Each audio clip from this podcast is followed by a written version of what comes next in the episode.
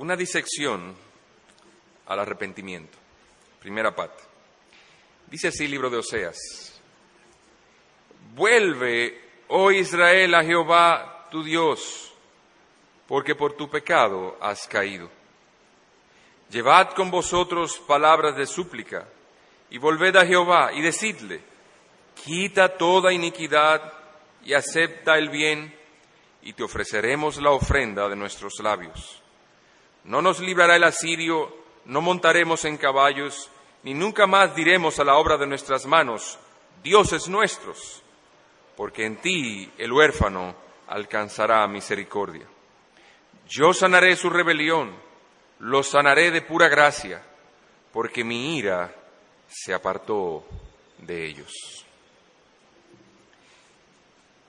Esta palabra disección es una palabra usada en términos en el área de la rama médica. Y en términos simples y profanos, podemos decir que la disección es cuando usted divide algo para escudriñarlo minuciosamente.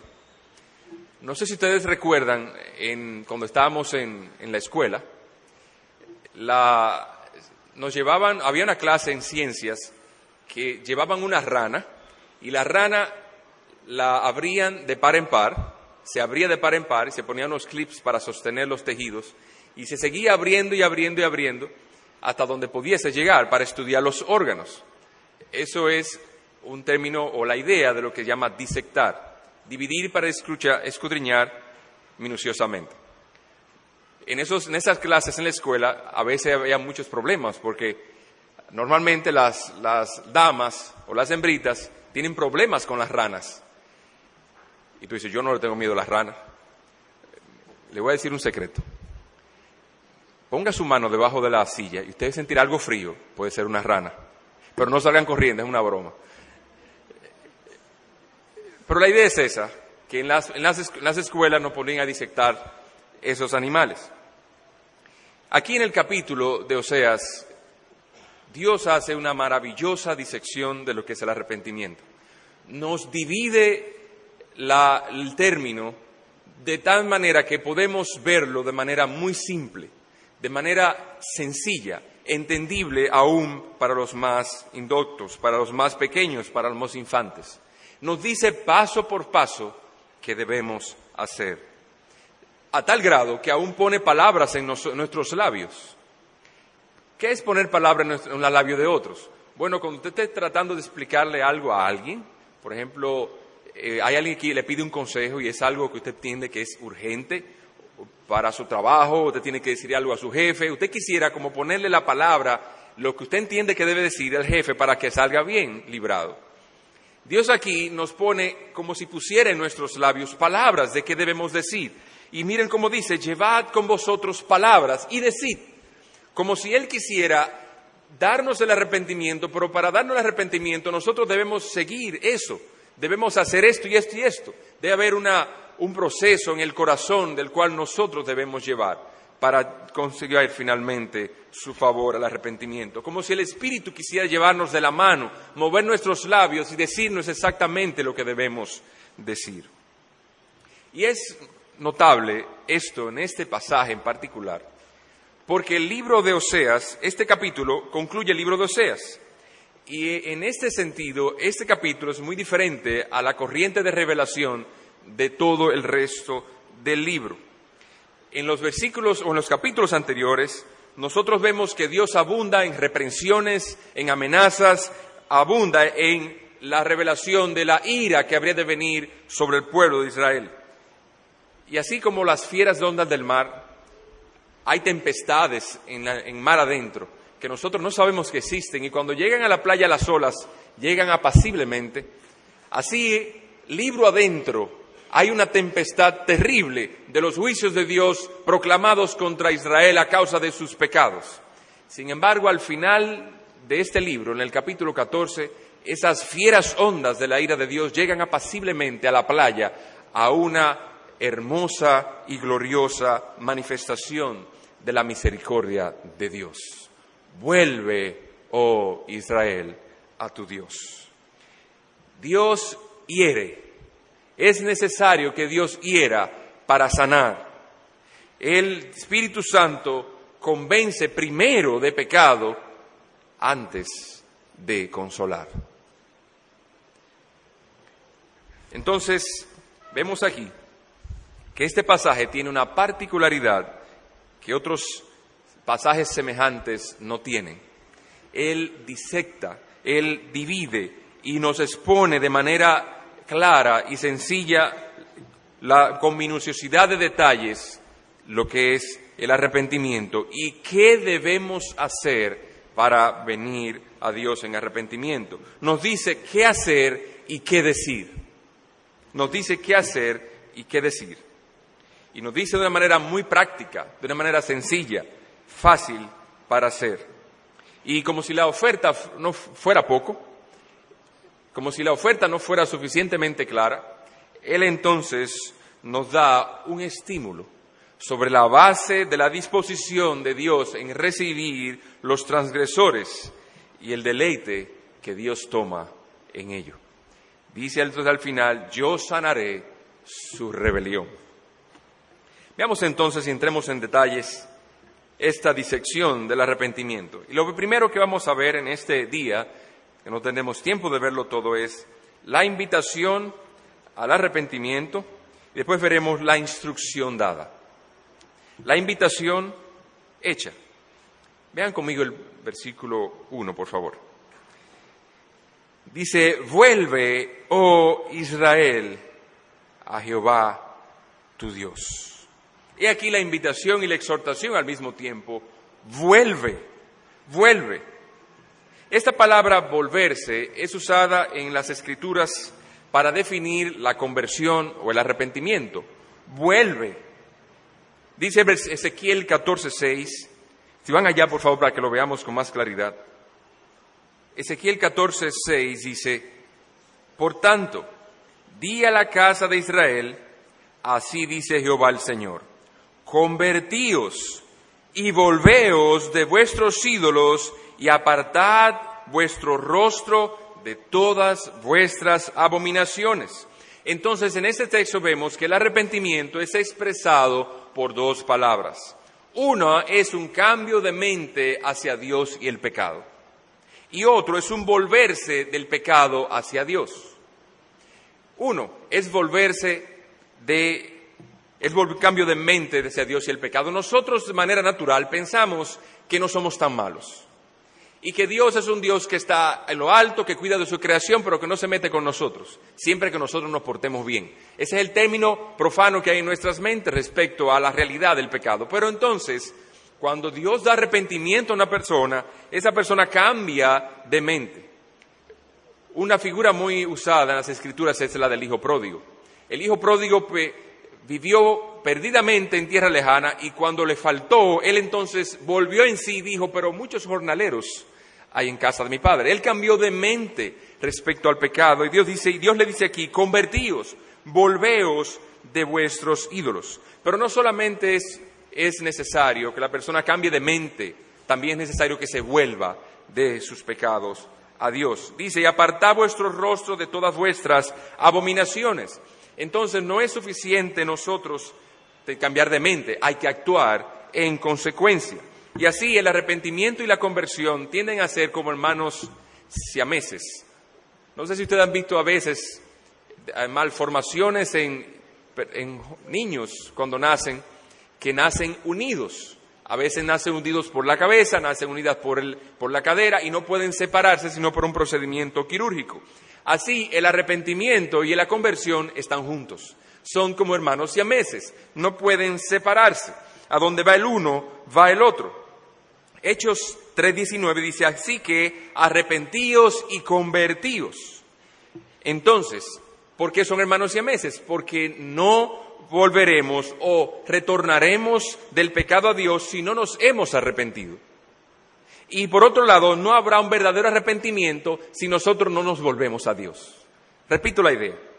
No volveremos ni retornaremos a Dios si no hay un verdadero arrepentimiento, ni tampoco habrá un verdadero arrepentimiento si no nos volvemos a Dios. Entonces aquí Dios nos hace una invitación, una exhortación.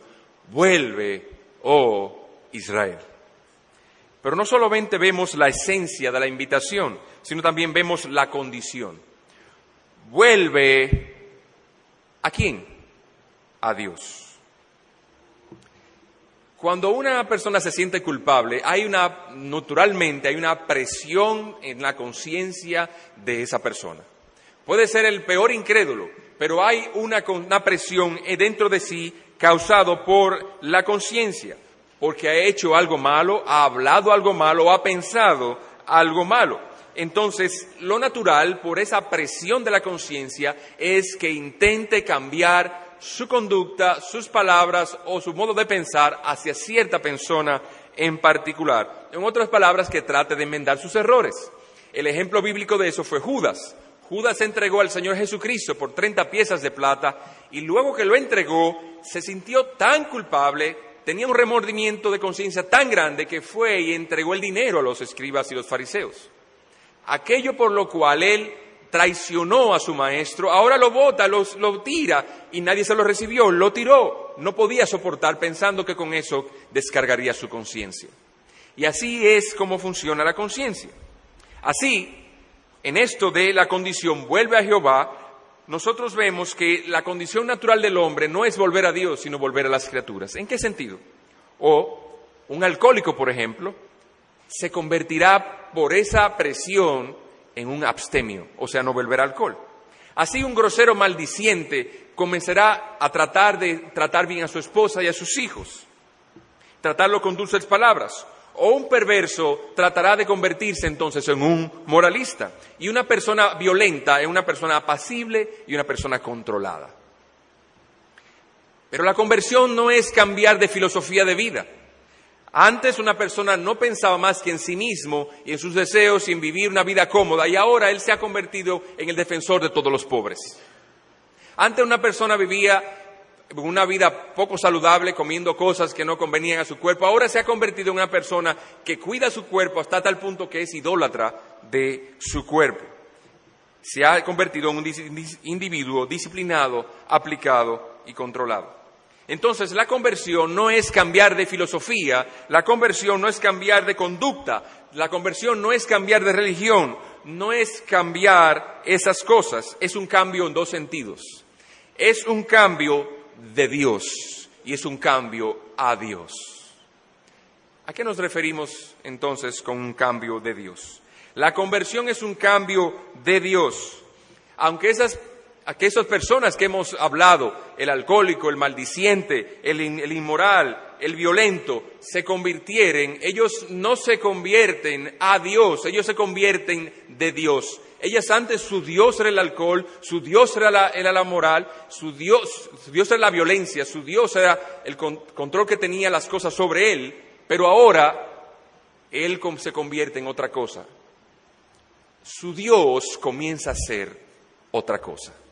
Su Dios comienza a ser el control que tiene, su Dios comienza a ser la comida que come, su Dios comienza a ser la filosofía que vive. Entonces solamente estamos cambiando de Dios, porque estamos cambiando de, una criatura a otra criatura. Eso no es lo que dice el texto. El texto nos dice, vuelve a Jehová tu Dios. El cambio debe ser entonces no de una criatura a otra, debe ser de la criatura al Creador de los ídolos al Dios verdadero. Vamos por favor a Ezequiel 14, 6.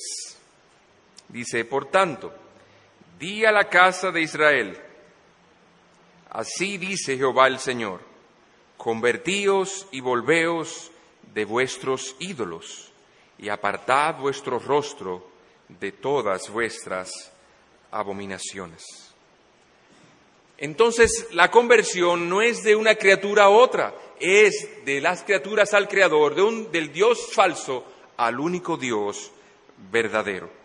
Entonces, amigo que estás aquí, aunque tú asistas a una iglesia donde se predique la verdad y busques consejo en un verdadero ministro de Dios, no encontrarás la paz, no encontrarás dirección, no encontrarás alivio para tu conciencia por tu pecado. Por cuanto cuando tú vienes a oír y a consultar al Dios verdadero, por un lado, no crees que, eres, que no crees que Él es el único Dios que te va a, a dar el consejo, sino uno de tantos que estás consultando.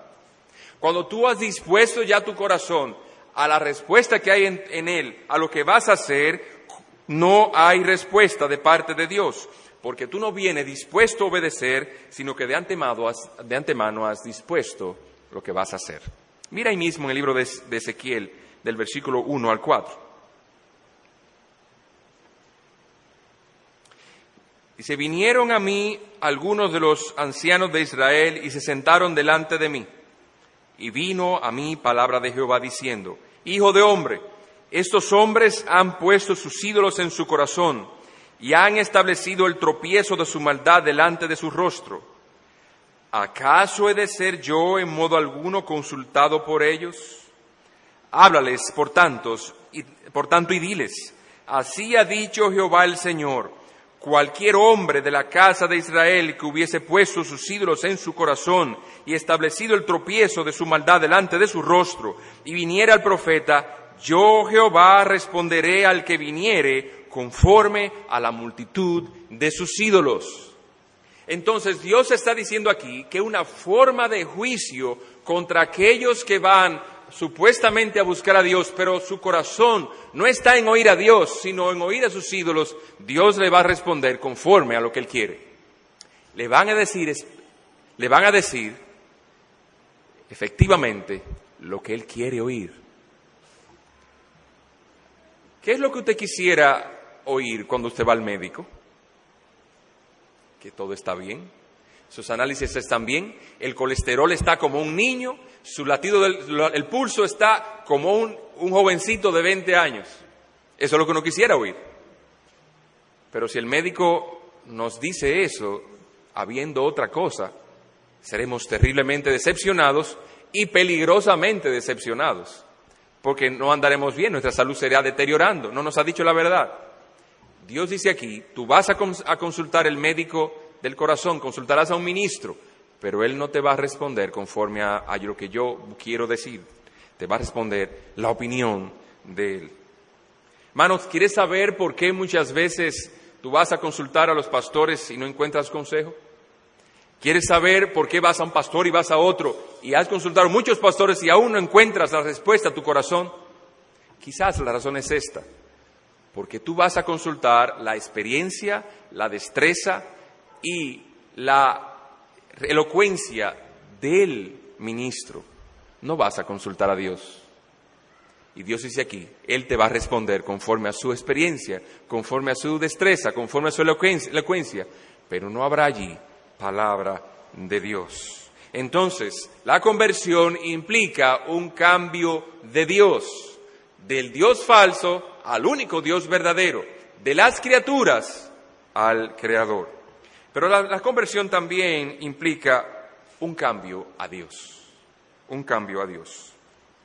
Dios es un Dios celoso y no dará su gloria a nadie. Mire Jeremías 4.1. Dice así, si te volvieres, oh Israel, dice Jehová, vuélvete a mí.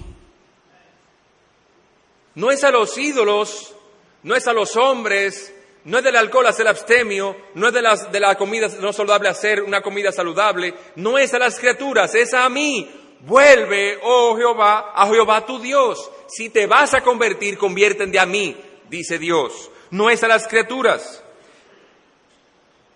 Sin embargo, debemos tener presente y cuidado con las razones por las cuales regresamos a Dios. Porque hay quienes buscan de otros sus posesiones no a las personas. A veces nos quejamos con ciertos amigos que tenemos y aún familiares que siempre nos buscan cuando nos necesitan. Pareciera que ellos quieren lo que tenemos, no a nosotros. Y ese es lo que Dios está diciendo aquí. Cuídate de lo que tú vas a buscar, no es a mis misericordias, no es a mis bondades, no es lo que yo te doy. Cuídate de, no es eso lo que tú vas a buscar. Cuídate de buscarme a mí, porque si tú te convirtieres, conviértete a mí. Así hay hijos que son rebeldes en su casa, pero se mantienen en la casa de su papá y su mamá porque no tienen alternativa. Y así hay eh, eh, esposas que se mantienen en su casa, aunque no aman a sus maridos, porque no tienen quien las proteja. No estamos dando licencia a separarse o a divorciarse porque no lo aman, no. Hay que buscar una salida bíblica a eso. Lo que estamos diciendo es que la persona se queda callada, no dice nada, no busca consejo, no busca conciliación, no busca una solución a su, a su problema de desamor, sino que se queda callado simplemente para disfrutar de la protección porque no tiene a dónde ir. De otro modo ya se hubiera ido. El venir a Dios como Él espera no es a Él como benefactor, no es a Él como creador y sustentador, es a Él como redentor, es a Él como, como salvador. Dice Joel 2.12, no lo busquen. Por eso pues ahora, dice Jehová, convertíos a mí de todo vuestro corazón con ayuno, lloro y lamento. Y dice nuestro texto, vuelve a mí, Israel. Dios espera entonces que vayamos a Él, no por lo que nos da, sino por, por lo que Él es. Por lo que Él es. No en lo que nos deleitemos primordialmente y sobre todo y únicamente en lo que Él nos da, sino que nos deleitemos en Él. Él debe estar por encima de sus misericordias. Dime el Salmo 103.3. Él es quien perdona nuestros pecados, quien saca del hoyo nuestra vida y quien sana todas nuestras dolencias.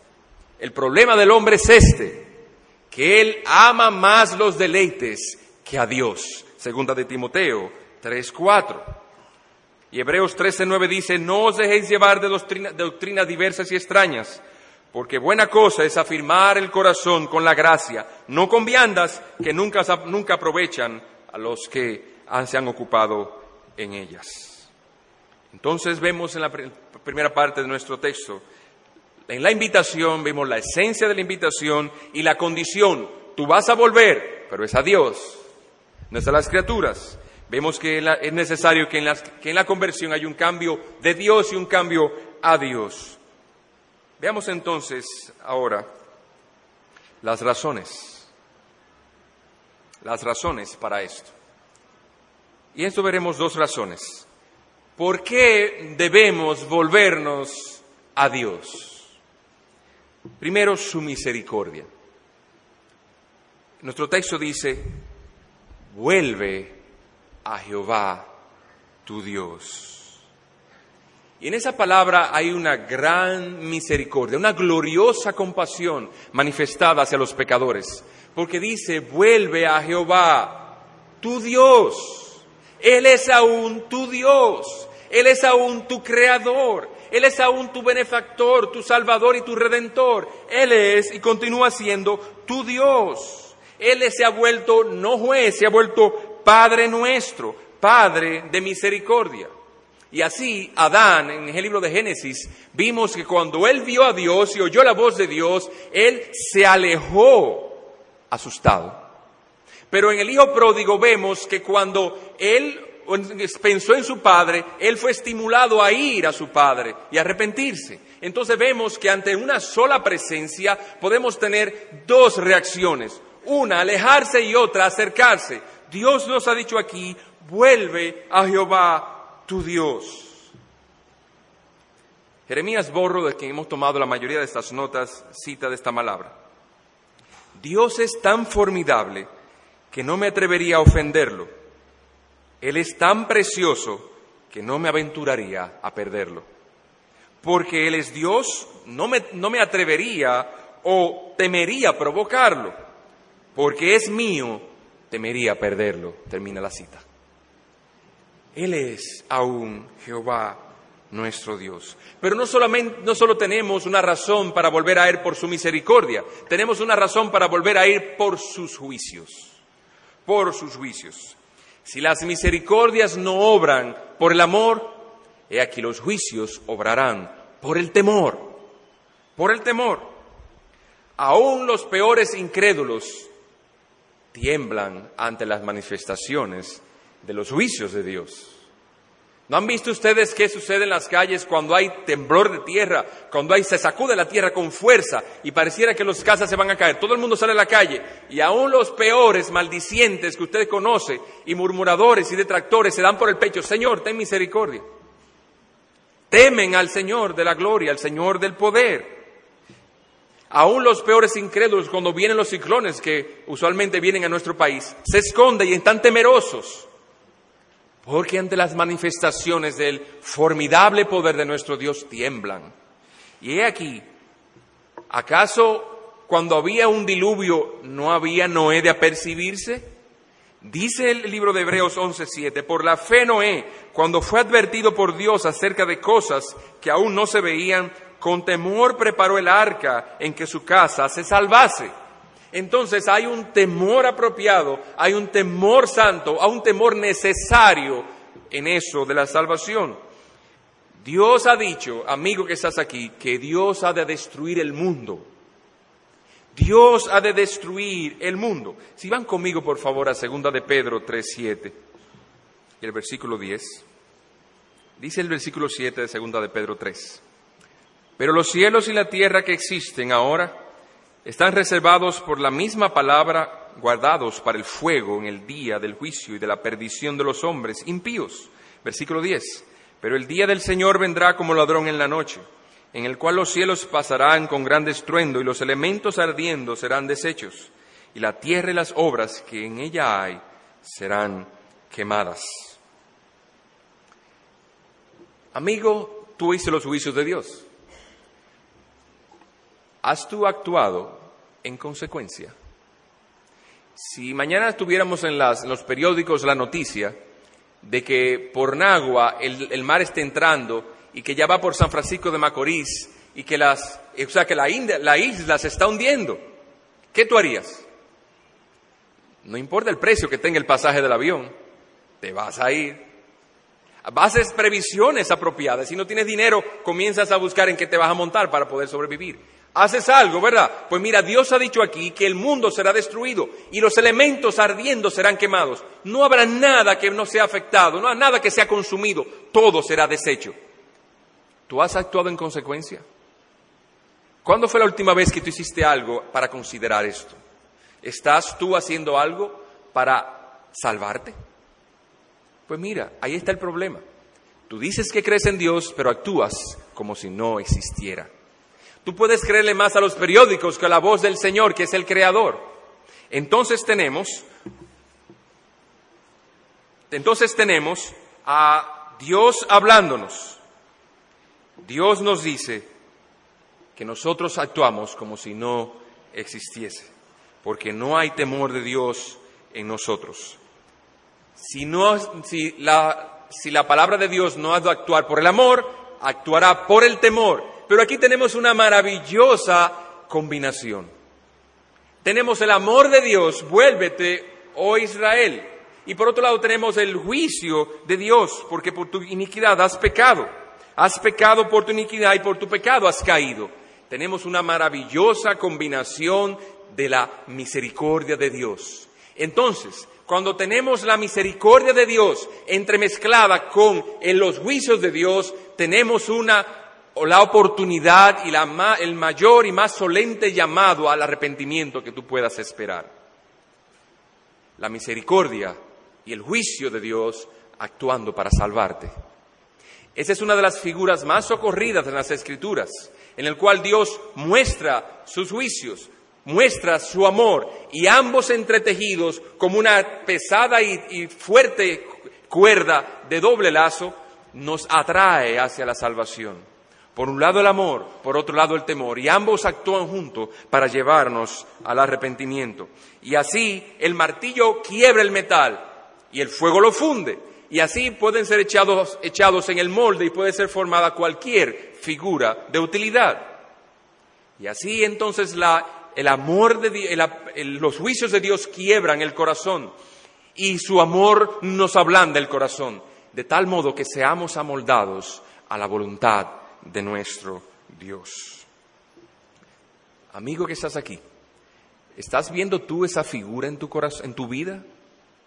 ¿Estás lleno de aflicciones en este momento? ¿Te has llenado de sufrimiento? ¿no? ¿Tienes angustia en tu corazón por causa del pecado? Te han llegado aflicciones de todo tipo, la adversidad ha sido el patrón de tu vida en los últimos tiempos, estás acongojado, estás angustiado. Pues déjame decirte que esa es la misericordia de Dios actuando, combinando esas dos grandes fuerzas para salvarte. Porque es aquí los juicios de Dios sobre ti, para que tú se quiebre tu corazón y por otro lado la palabra de Dios actuando en esta mañana para hacer convencerte de tu pecado y traerte al Señor Jesucristo. ¿Ves tú la maravillosa bondad de nuestro Dios? El amor y el juicio actuando juntos, este mezclados y entretejidos para traerte a ti con cuerdas humanas al arrepentimiento. Cuán gloriosa es la bondad de nuestro Dios. Déjame decirte, Padre que estás aquí, quizás no hay una cosa que duela más a un papá que ver a su hijo sufriendo. Si usted ve que su hijo lo va a internar, usted además piensa, ay, la aguja del suero. Eso sí duele. Y usted cuando le están, lo están canalizando a su hijo y la enfermera dice, pero mira, eh, trátamelo con cuidado, tú ves la, la vena, qué chiquitas son. Trata, busca una aguja más chiquita.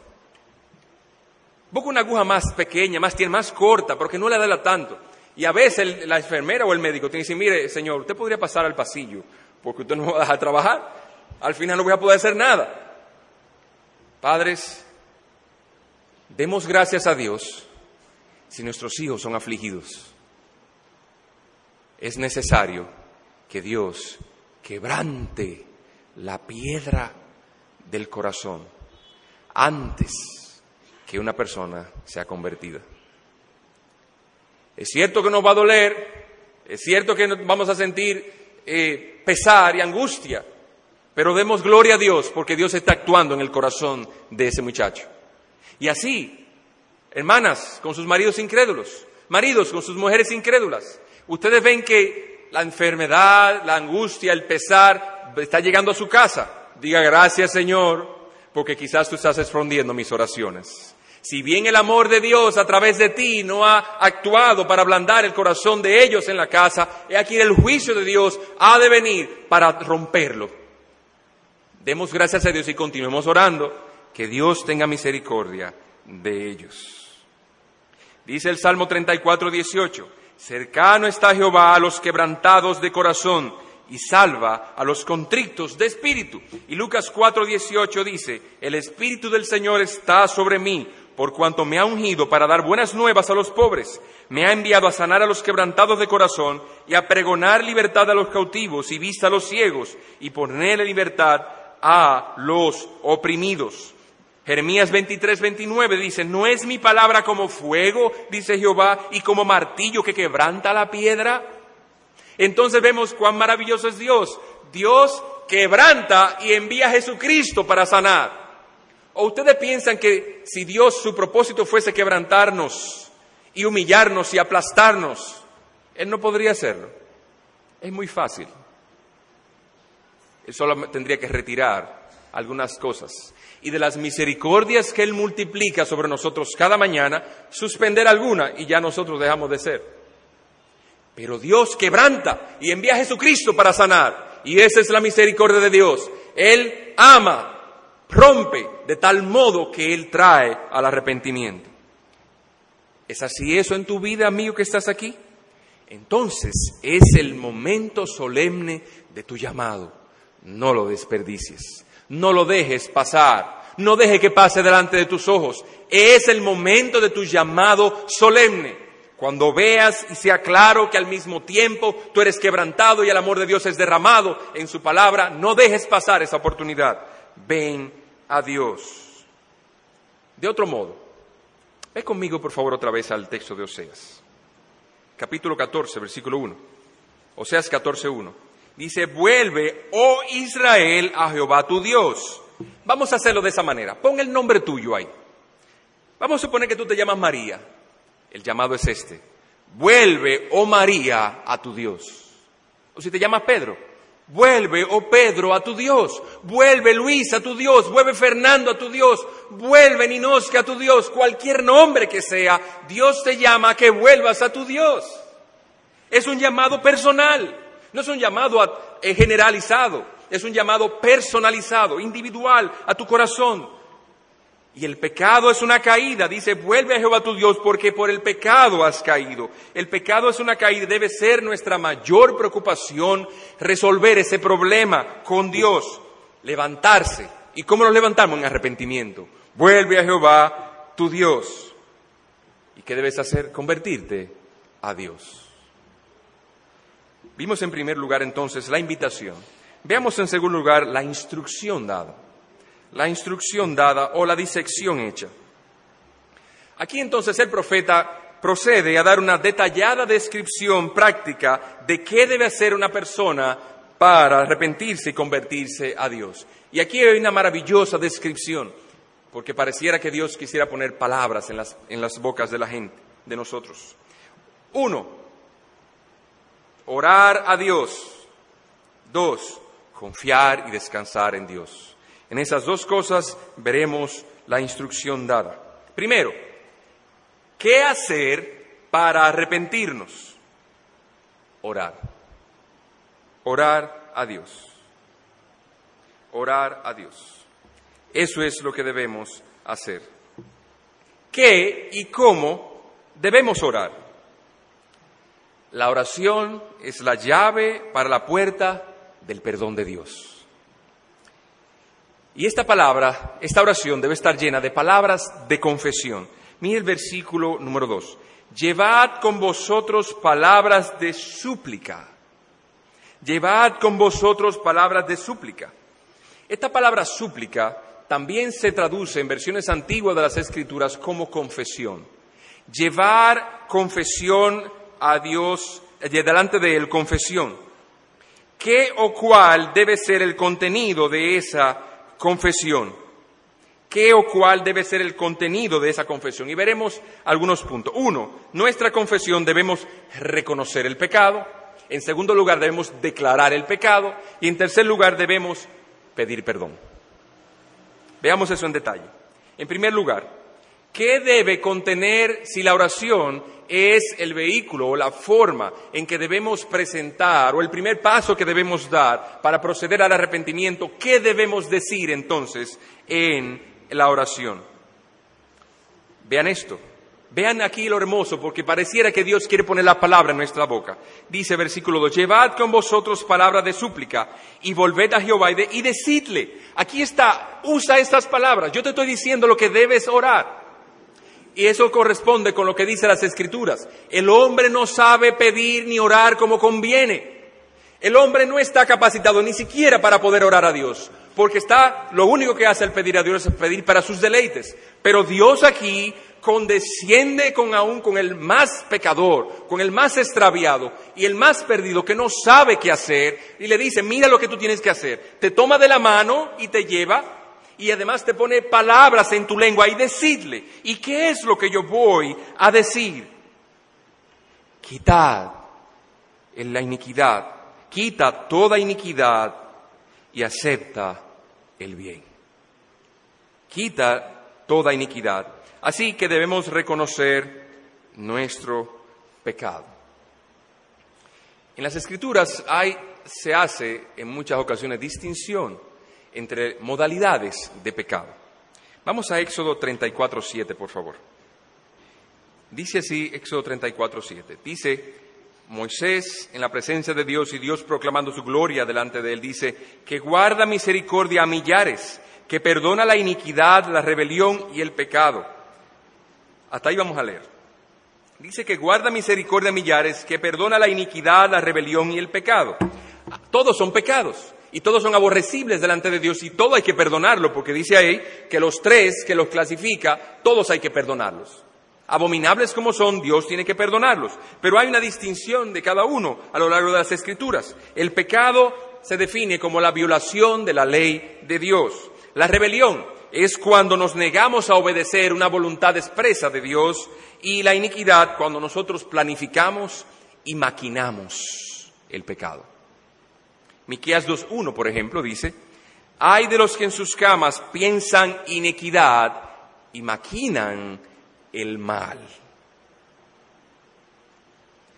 Y cuando llega la mañana lo ejecutan porque tienen en su mano el poder. Entonces, en esta ocasión el Señor nos está hablando, quita toda iniquidad. Debemos entonces, al venir a Dios a traer oraciones y, y reconocer el pecado, lo primero que debemos hacer es confesar el pecado, pero para confesar el pecado necesitamos entonces reconocerlo. Y para reconocerlo necesitamos examinarnos a nosotros mismos. Debemos reconocer que nuestra maldad no ha ocurrido de manera inadvertida por distraimiento, sino que ha sido iniquidad, ha sido algo planificado, lo hemos hecho adrede, voluntariamente y a propósito, con conocimiento de causa. ¿Y por qué usted se refiere tanto como tan específico? O porque no es, no es iniquidad, o nosotros por naturaleza pensamos que no hacemos iniquidad y que lo que hacemos no es tan malo. Lo contrario a eso es pensar que no somos tan malos. Es echarle la culpa a otro o a decir que todo el mundo hace lo mismo. Eso es lo contrario a reconocer el pecado. Nosotros entonces debemos ver el pecado, la iniquidad que aquí menciona el texto como como lo que es. Es pecado, pero la iniquidad es la agravación del pecado, porque conllevó una, una voluntad implicada. Nosotros estamos inmersos, nuestra voluntad en esto, no fue inadvertidamente. El reconocer nuestro pecado entonces implica sentirlo como una pesada carga en el corazón, una onerosa carga que nos aplasta la conciencia y que no sabemos cómo aliviar. Nos trae vergüenza, nos trae un sentido de vergüenza a nuestras almas, pero no sabemos cómo quitar esa vergüenza. ¿Cómo limpiarnos? Implica un sentido de, de que juicio de Dios sobre nosotros, pero no sabemos cómo quitarnos eso. Miren el Salmo 38.4 para que vean el sentido más de cerca. Dice, porque mis iniquidades se han agravado sobre mi cabeza, como carga pesada se han agravado sobre mí. Esto es condenarnos a nosotros mismos. Reconocer el pecado es, al examinarnos, condenarnos a nosotros mismos, que nosotros hemos agravado el pecado, que hemos maquinado el mal contra Dios y somos merecedores de juicios. Mire el Salmo 32, 3 al 5. 32, 3. Mientras callé se envejecieron mis huesos, en mi gemir todo el día porque de día y de noche se agravó sobre mí tu mano, se volvió mi verdor en sequedades de verano. He aquí, cuando reconocemos el pecado, el pecado lo vemos como Él, es odioso, terrible. Como Dios lo ve, entonces podemos, estamos en posición de pasar a la segunda dirección que da el texto. Primero reconoce el pecado y luego confiésalo. Vamos otra vez al libro de Oseas. Dice, quita toda iniquidad. Quita toda iniquidad. Debo no solo confesar, debo no solo reconocer mis iniquidades, sino también confesarlo, sin excepción, ya sea pasado o presente, porque ninguna será olvidada, ya sean secretas o públicas, porque todas saldrán a la vista de todos, ya sean rojos o a nuestro parecer blancas, porque todas son hechas delante de un Dios santo, santo, santo. Toda iniquidad debe ser quitada sin faltar una. Dice él, quita toda iniquidad, porque si se quedara una sola iniquidad sin ser quitada, seríamos reos de juicio de todas las demás. Santiago 2.10 dice, porque cualquiera que guardare toda la ley pero ofendiera en un punto, se hace culpable de todos. Esta declaración de nuestro pecado implica que estamos hastiados del pecado. Cuando confesamos el pecado, estamos hastiados del pecado.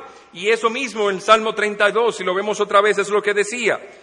Dice, mi pecado te confesé, te declaré mi iniquidad y volvió a paz mi corazón. Y tú me perdonaste. Por eso nos enseñan las escrituras que el pecado debe avergonzarnos, debe traer sobre nosotros carga para producir nosotros aborrecimiento. El Salmo 51 dice, por otro lado, Ten piedad de mí, oh Dios, conforme a tu misericordia. Conforme a la multitud de tus piedades, borra mis rebeliones. Lávame más y más de mi maldad y límpiame de mis pecados, porque yo reconozco mis rebeliones y mi pecado está siempre delante de mí. Contra ti, contra ti solo he pecado y he hecho lo malo delante de tus ojos. Pero no solo debemos reconocer el pecado, confesar el pecado, también debemos pedir perdón por el pecado.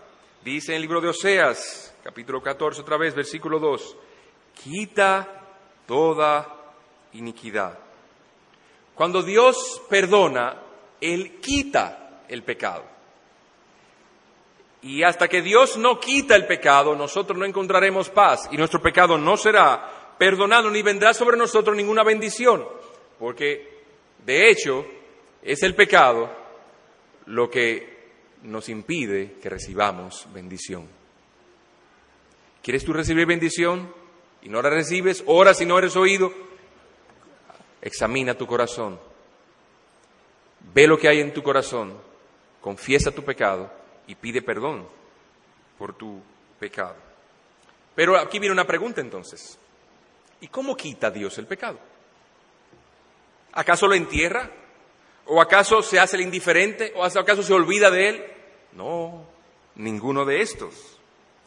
Él quita el pecado colocándolo sobre el Cordero de Dios que quita el pecado del mundo. Dice Juan 1.29, qué gloriosa sustitución es esta.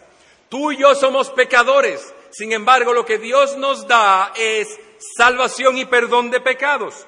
Otro fue por nosotros condenado, dice Colosenses 2.14, anulando el acta de los decretos que había contra nosotros, que nos era contraria, quitándolo de en medio y clavándolo en la cruz.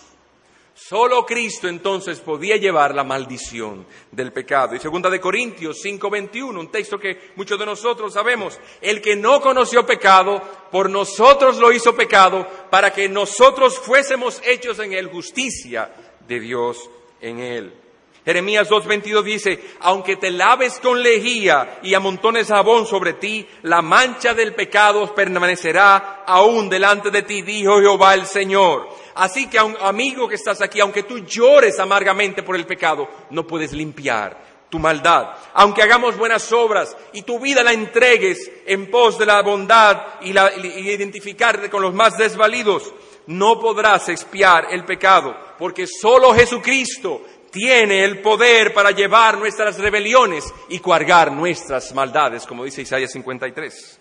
Solo Él tiene poder para destruir las obras del diablo. Solo Él puede justificar. Solo Él puede salvar. Solo Él puede consolar. Solo Él puede satisfacer la justicia divina. Solo Él fue inmolado por nuestros pecados. Por lo cual el Señor Jesucristo es digno de recibir la honra, la gloria, el honor, el dominio por los siglos de los siglos. Amén. Quizá alguien preguntara, ¿Y bajo qué términos Dios va a hacer eso? ¿Qué tengo que hacer para que Dios me dé entonces ese perdón en Jesucristo? Volvamos otra vez a Oseas 14. Dice, quita toda iniquidad y acepta el bien. Esa palabra acepta el bien es traducida en versiones más antiguas de las Escrituras como acéptanos gratuitamente o acéptanos por gracia. ¿Y qué es la gracia? Es la bondad de Dios manifestada hacia seres que no merecen nada. ¿Y qué merecemos nosotros? Condenación. Tú y yo somos confesos. ¿Qué hemos dicho? Reconoce el pecado, confiésalo y pide perdón. Entonces, somos pecadores confesos delante de Dios. Y entonces, si hemos confesado que merecemos condenación, ¿qué Dios tiene que darnos? Condenación. Pero aquí Él no está pidiendo condenación quita el pecado, mira el pecado nuestro y condénanos. No, Él dice, mira el pecado nuestro y perdónanos. ¿Sobre qué, sobre qué término? ¿Sobre qué base? La gracia de Dios. La gracia de Dios. Él nos perdona. Dice el versículo 4 de ahí mismo, dice, yo sanaré su rebelión, los amaré de pura gracia. Entonces nosotros hablamos, Señor, quita toda iniquidad y Dios nos responde, yo sanaré. Amigo, ¿no es eso algo maravilloso? No te va a dar Dios lo que tú mereces, Dios te dará lo que su gracia quiere darte. Él quiere perdonarte. ¿Te das cuenta ahora lo tonto que es pensar que podemos ganarnos la salvación? No podemos. El texto dice, quita toda iniquidad. Así que nosotros no tenemos el poder de poder sanarnos a nosotros mismos. Dios tiene que sanarnos. Se muestra entonces la gran impotencia que hay en nosotros. No podemos lavar nuestros pecados más allá que lo que un muerto puede hacer para levantarse a sí mismo de la tumba. Aquí tenemos un hermano que es forense. Pregúntele a ver si él ha visto un muerto alguna vez levantarse de la tumba. Que lo va a sacar y lo va a disectar, a examinar. ¡Ay, se levantó! No, él no tiene poder para levantarse, está muerto. Y así nosotros no tenemos poder para perdonar nuestros pecados y levantarnos hacia Dios. Por nuestro pecado hemos caído. Solo hay una forma de llegar a Dios otra vez y es aceptar la libre oferta de gracia del perdón que Él nos da en el Señor Jesucristo. Por lo cual, amigo que estás aquí, es impostergable, es urgente. Tienes que venir a Él y atiende su oferta de gracia y misericordia a ti, lo cual no solo te dará, sino que también Él se deleitará en dártela. ¿Sabes tú, amigo, cuál es cuál es el deleite de Dios? El deleite de Dios no es crear galaxias y hacer mundos. El deleite de Dios no es hacer tormentas y milagros y obras extraordinarias. El deleite de Dios es este, tener misericordia del pecador. Miqueas 7:18 dice, "Que Dios como tú, que perdona la maldad y olvida el pecado del remanente de su heredad, no detuvo para siempre el enojo, porque se deleita en misericordia." Entonces, lejos de tú importunar a Dios. Lejos de tú tener que no es una buena idea Dios, ir a Dios cuando me siento pecador, porque me va a condenar, yo tengo que arreglar ciertas cosas para venir a Dios. No, la mejor noticia es esta, ven tal y como, como eres, porque Dios en lo que se deleita no es salvar justos, Dios no salva justos, Dios se deleita en salvar pecadores. Tú eres pecador, Dios quiere salvarte. He aquí la oferta y la invitación que Él te hace hoy. Oh, ven tú que estás aquí, vuelve a Jehová tu Dios, vuelve a Dios, ven a Él y Él perdonará tu iniquidad. Que Dios bendiga su palabra. Amén.